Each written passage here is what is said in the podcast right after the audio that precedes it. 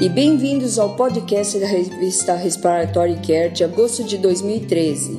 Com nosso editor Jim Rez e Sarah Moore, começamos com nosso primeiro artigo.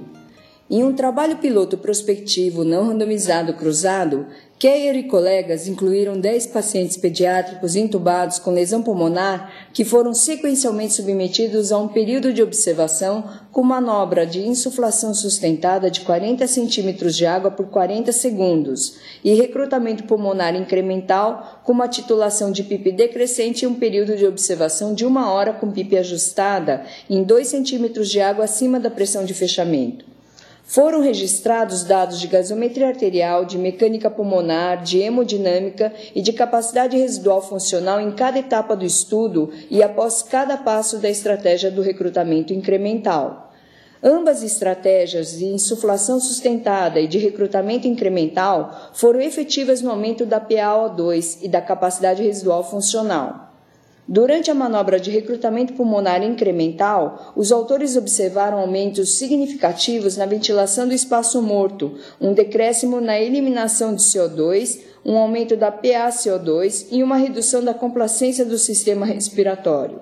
O recrutamento pulmonar não se manteve após a titulação da PIP decremental. Os autores concluíram que a estratégia de recrutamento incremental é efetiva na abertura pulmonar em crianças com lesão pulmonar aguda precoce e é bem tolerada hemodinamicamente. No entanto, certa atenção deve ser dada à PaCO2 durante a estratégia de recrutamento incremental. Mesmo minutos após o recrutamento pulmonar, os pulmões podem perder esse recrutamento quando a PIP é reduzida para valor abaixo da pressão de fechamento. O uso de manobras de recrutamento pulmonar em pacientes com SARA continua a ser foco de muito interesse clínico. Os autores desse estudo compararam duas manobras comuns de recrutamento pulmonar e descobriram que a estratégia de recrutamento incremental foi efetiva no recrutamento alveolar e é bem tolerada hemodinamicamente. No entanto, durante esta manobra de recrutamento, eles observaram aumentos significativos potencialmente prejudiciais na ventilação do espaço morto, com redução da eliminação de CO2, aumento da PaCO2 e diminuição da complacência do sistema respiratório. Após poucos minutos do recrutamento pulmonar, ocorreu um desrecrutamento quando a PIP foi reduzida para valor abaixo da pressão de fechamento.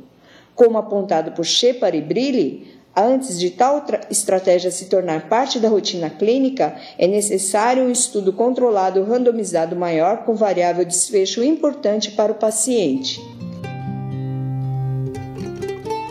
O objetivo do relato de Heder e colaboradores foi descrever uma série de casos de pacientes na espera de transplante de pulmão com oxigenação por meio de membrana extracorpórea, ECMO, e investigar o impacto potencial da reabilitação ativa e deambulação durante a ECMO pré-transplante. Esta série de casos é retrospectiva e analisou todos os pacientes em espera para o transplante de pulmão com ECMO em um único hospital terciário especializado em transplante de pulmão. Foram comparados pacientes pré-transplante com ECMO que receberam reabilitação ativa e deambulação com os pacientes com ECMO, mas que não receberam reabilitação pré-transplante. Foram identificados nove indivíduos consecutivos para inclusão nesse estudo entre abril de 2007 e maio de 2012.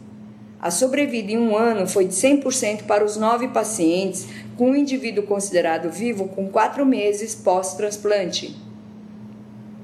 Os, cinco sujeitos participantes na reabilitação pré-transplante tiveram menor tempo médio de ventilação mecânica e de internação hospitalar pós-transplante. Nenhum dos indivíduos que participou da reabilitação ativa teve miopatia pós-transplante, comparados com três de quatro indivíduos que não participaram da reabilitação pré-transplante com ECMO. Os autores concluíram que a ECMO é uma opção viável de tratamento em pacientes criticamente enfermos, selecionados para o transplante, e que a participação ativa da fisioterapia, incluindo deambulação, pode proporcionar uma recuperação pós-transplante mais rápida para esses pacientes. O descondicionamento pré-transplante tem um impacto significativo sobre os resultados para todos os pacientes de transplante de pulmão e é provável que seja um dos principais contribuintes para o aumento da mortalidade em receptores de transplante de pulmão criticamente enfermos. Heder e seus colegas acharam que a ECMO é uma opção viável de tratamento para pacientes criticamente doentes selecionados para o transplante, e a participação ativa da fisioterapia, incluindo deambulação, pode proporcionar uma recuperação pós-transplante mais rápida. Essa estratégia requer um estudo que avalie totalmente os potenciais riscos e benefícios. Como afirmado por Roxon e Fan, este estudo ajuda a se pensar na ECMO com deambulação como uma opção segura e viável na reabilitação pré-transplante em ponte para o transplante e recuperação do paciente. Tremblay e colegas avaliaram a prática de aconselhamento de cessação do tabagismo realizada por terapeutas respiratórios e se as características psicossociais relacionadas à prática melhoraram entre 2005 e 2010. Os dados foram coletados de questionários enviados por correspondência em 2005 e em 2010 para terapeutas respiratórios ativos licenciados em Quebec, no Canadá, em amostras aleatórias independentes. A proporção de respostas foi de 68% em 2005 e 60% em 2010 não houve diferenças significativas nas médias da escala de aconselhamento de cessação entre 2005 e 2010. Os terapeutas respiratórios que relataram que tinham recebido treinamento de aconselhamento para a cessação do tabagismo durante seus estudos ou após os seus estudos tiveram estatisticamente melhores práticas de aconselhamento para os pacientes prontos para cessar o tabagismo e para os pacientes que não estavam prontos quando comparados com os terapeutas respiratórios sem treinamento. Além disso, o autorrelato de eficácia para fornecer aconselhamento efetivo foi maior e eles perceberam menores barreiras relacionadas com o conhecimento da cessação. Os terapeutas respiratórios treinados após seus estudos também perceberam menores barreiras relacionadas ao paciente e ao tempo no aconselhamento da cessação, e tiveram também o um melhor conhecimento dos recursos da comunidade para esse fim. Os autores concluíram que, embora a proporção de terapeutas respiratórios treinados em aconselhamento da cessação do tabagismo durante e após os estudos formais tenha aumentado entre 2005 e 2010, são necessários esforços contínuos para aumentar o número de terapeutas respiratórios treinados para que isso se traduza em mudanças positivas observáveis na prática de aconselhamento da cessação do tabagismo. Tremblay e colegas acharam que a proporção de terapeutas respiratórios treinados em aconselhamento da cessação do tabagismo durante e após o seu treinamento formal aumentou entre 2005 e 2010. No entanto, são necessários esforços contínuos para aumentar o número de terapeutas respiratórios treinados nesta prática. Buni corretamente ressalta que há muitas razões pelas quais os terapeutas respiratórios devem abraçar o papel de especialista em cessação do tabagismo.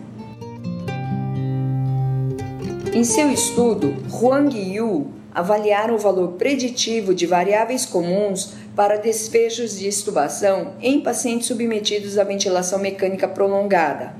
De 2005 a 2007, foram incluídos pacientes intubados nas unidades intermediárias de cuidados respiratórios, com tempo de ventilação mecânica maior ou igual a 21 dias no momento da admissão do estudo, e que foram estubados após tentativas bem-sucedidas de respiração espontânea foram realizadas comparações entre pacientes com sucesso na estubação e com falha na estubação, em termos de parâmetros de desmame e preditores clínicos de estubação, assim como a sobrevida de um ano. 24% de 119 indivíduos que receberam ventilação mecânica prolongada necessitaram de reintubação no prazo de 7 dias a análise de regressão logística multivariada mostrou que a única variável associada com a falha na estubação foi a tosse ineficaz. Possuir dois ou mais parâmetros de desmame aceitáveis não foi útil em predizer o desfecho da estubação. Indivíduos com falha na estubação tiveram pior sobrevida de um ano em comparação com aqueles com sucesso na estubação. Os autores concluíram que em pacientes submetidos à ventilação mecânica prolongada que toleraram o teste de respiração espontânea e estavam prontos para a extubação, a tosse ineficaz foi o melhor preditor de falha de extubação. Esse estudo avaliou o valor preditivo de variáveis normais para o desfecho da estubação em pacientes submetidos à ventilação mecânica prolongada. Nesta população de pacientes que toleram tentativas de respiração espontânea e estão prontos para a estubação, a tosse ineficaz foi o melhor preditor de falha da estubação. A falha na estubação foi associada com o aumento da mortalidade e precisam ser desenvolvidas estratégias de gestão para prevenir a falha na estubação. Tonelli e colaboradores avaliaram a influência da nebulização e da umidificação ativa na resistência de filtros respiratórios. Um sistema respiratório análogo foi construído usando um pulmão de teste, um ventilador de UTI, umidificadores aquecidos e um nebulizador pisoelétrico. Os umidificadores foram conectados a diferentes tipos de circuitos. Foram avaliados cinco tipos de filtros: um eletrostático, um trocador de calor e de umidade, um filtro padrão, um filtro específico e um filtro de alta eficiência com aquecimento interno denominado EPA. As características basais de cada filtro seco foram registradas. As medidas de pressão diferencial foram realizadas após 24 horas contínuas de uso in vitro para cada condição e após 24 horas de uso com um circuito biaquecido da antiga geração sem nebulização. Quando se utiliza circuitos não aquecidos, as medidas tinham que ser interrompidas antes de 24 horas para todos os dispositivos de filtragem, com exceção do filtro interno aquecido EPA. Os trocadores de calor e umidade ocluíram antes de 24 horas com circuitos sem aquecimento e monoaquecidos. O tipo de circuito, a nebulização e a duração de uso não influenciaram a resistência do filtro interno aquecido EPA. Os autores concluíram que a filtração expiratória é suscetível de provocar vários eventos adversos graves. O aumento da resistência expiratória é principalmente devida ao tipo de circuito de umidificação do que da própria nebulização. Se a filtração é obrigatória durante o uso de um circuito sem aquecimento, um filtro deve ser usado para menos do que 24 horas, ou um filtro interno aquecido EPA por um período prolongado. Os dispositivos de filtragem são utilizados durante a ventilação mecânica para evitar a disfunção de transdutores de pressão e de fluxo ou para a contenção de microorganismos do ar. Nesse estudo, os autores acharam que a filtração no circuito expiratório é suscetível de aumentar a resistência do filtro expiratório, devido ao tipo de circuito de umidificação do que por nebulização. Se a filtração é necessária quando se utiliza um circuito sem aquecimento, o filtro deve ser usado para menos do que 24 horas, a menos que seja usado um filtro interno aquecido do tipo EPA. O estudo de Deweg e colaboradores teve dois objetivos. Primeiro, para desenvolver um sistema que retire amostras do ar da cavidade nasal e que analise a umidade dessas amostras. E, em segundo lugar, para investigar a umidade nasal durante a aplicação de oxigênio pré-nasal e intranasal, com e sem umidificação. Eles primeiramente desenvolveram e validaram um sistema de amostragem e de análise para medir a umidade de amostras de ar. Por meio desse sistema, eles mediram amostras de ar inspirado de 12 indivíduos que receberam oxigênio nasal com uma cânula intranasal e pré-nasal com diferentes fluxos com e sem umidificação. O sistema de amostragem de análise mostrou boa correlação da faixa de umidade testada com um higrômetro padrão. Nos indivíduos, a umidade intranasal caiu significativamente quando o oxigênio foi oferecido intranasal e sem umidificação. Não houve mudança significativa na umidade das vias aéreas quando o oxigênio foi dado pré-nasal sem umidificação. Com a adição de umidificação, não houve mudança significativa na umidade com qualquer fluxo, independente de administração de oxigênio pré-nasal ou intranasal. Os autores concluíram que a administração pré-nasal de oxigênio seco atinge níveis semelhantes de umidade intranasal que a administração intranasal em combinação com umidificador de bolhas. A oxigênio-terapia pode ser combinada com um dispositivo de umidificação para prevenir a secura da mucosa. Dependendo do desenho da cânula, o oxigênio pode ser administrado pré ou intranasalmente. O estudo de Deweg e colegas é interessante e eles acharam que a administração pré-nasal de oxigênio seco atinge níveis de umidade intranasal semelhantes aos obtidos pela administração intranasal de oxigênio umidificado por bolhas. O oxigênio pré-nasal simplifica a aplicação e pode reduzir o custo da terapia.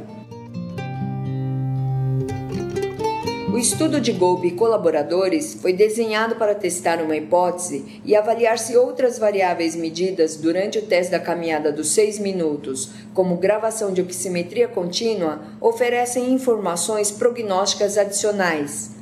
Esta análise foi retrospectiva dos dados coletados prospectivamente. 104 pacientes com DPOC foram estudados. O teste da caminhada dos 6 minutos foi realizado em todos os casos. O trabalho realizado durante o teste foi calculado como peso corporal multiplicado pela distância percorrida. As curvas ROC foram utilizadas para avaliar o valor das variáveis preditoras de mortalidade. Uma análise adicional foi realizada por meio da curva de Kaplan-Meier de sobrevida e modelos de regressão de riscos proporcionais de Cox. A média de acompanhamento foi de 590 dias. O trabalho do teste da caminhada não foi o melhor preditor de mortalidade do que a distância percorrida. Os indivíduos que morreram relataram mais dispneia após o teste, menor SPO2 basal, pior saturação de oxigênio durante o teste da caminhada de 6 minutos e menor distância caminhada. Na análise multivariada, apenas a distância percorrida no teste da caminhada dos 6 minutos e a dispneia após o teste foram independentemente correlacionadas com a mortalidade. O trabalho do teste da caminhada não foi mais útil do que a distância percorrida no teste da caminhada de 6 minutos para predizer mortalidade. A distância percorrida durante o teste da caminhada dos 6 minutos é preditora de mortalidade em pacientes com DPOC, mas o peso corporal também pode afetar esse trabalho necessário para a caminhada. Curiosamente, esses autores constataram que o trabalho do teste da caminhada dos 6 minutos, que inclui o peso do paciente, não é mais útil do que a distância do teste da caminhada dos 6 minutos para predizer mortalidade. Este estudo confirma que a distância percorrida no teste da caminhada dos 6 minutos e a dispneia ao esforço são elementos-chave para a avaliação prognóstica de pacientes com DPOC, enquanto que o valor da dessaturação de oxigênio é menos clara.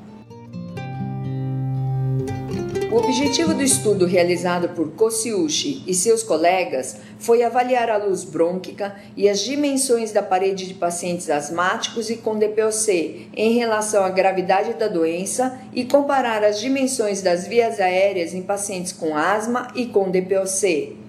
Foram investigados 10 indivíduos asmáticos e 12 indivíduos com DPOC estável leve a moderada. Todos os indivíduos foram submetidos a uma tomografia computadorizada torácica de alta resolução. As seções transversais de brônquios com diâmetro externo de 1 a 5 milímetros foram identificados em imagens ampliadas. As seguintes variáveis foram medidas: o diâmetro externo e interno, a área da parede, a área da luz, a área total de vias aéreas, a percentagem de área de parede das vias aéreas, a espessura da parede e a relação entre a espessura de parede e o diâmetro externo. Subanálises separadas foram realizadas para vias aéreas com diâmetro externo menor ou igual a 2 milímetros e diâmetro externo maior que 2 milímetros.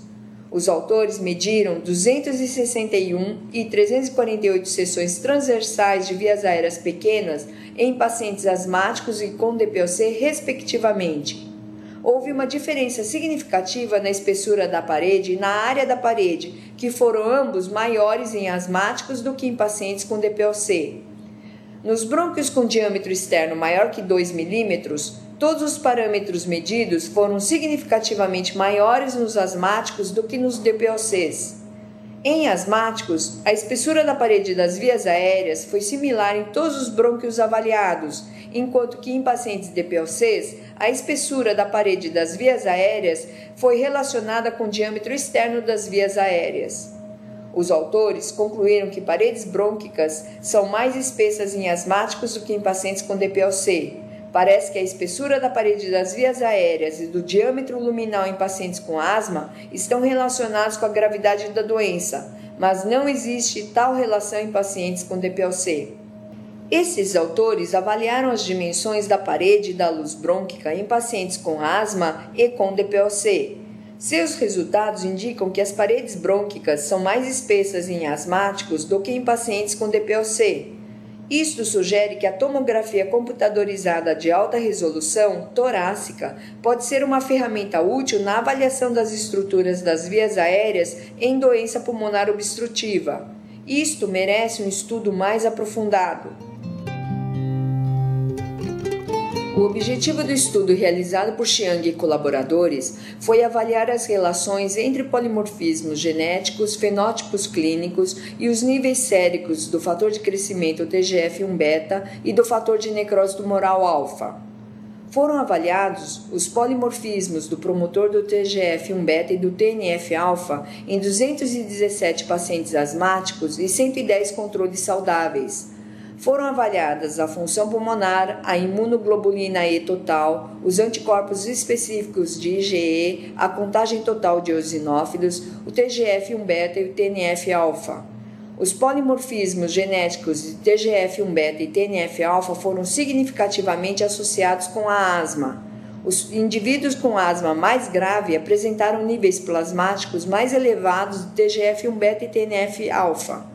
Em indivíduos asmáticos, o TGF-1-beta de indivíduos atópicos foi maior do que aquele sem atopia. Todos os sujeitos do estudo foram divididos em quatro grupos de acordo com o valor médio do TGF-1-beta e do TNF-alfa. Os valores elevados de TGF-1-beta ou TNF-alfa foram definidos pelo maior valor do que pelos valores médios de TGF-1-beta e TNF-alfa dos sujeitos estudados.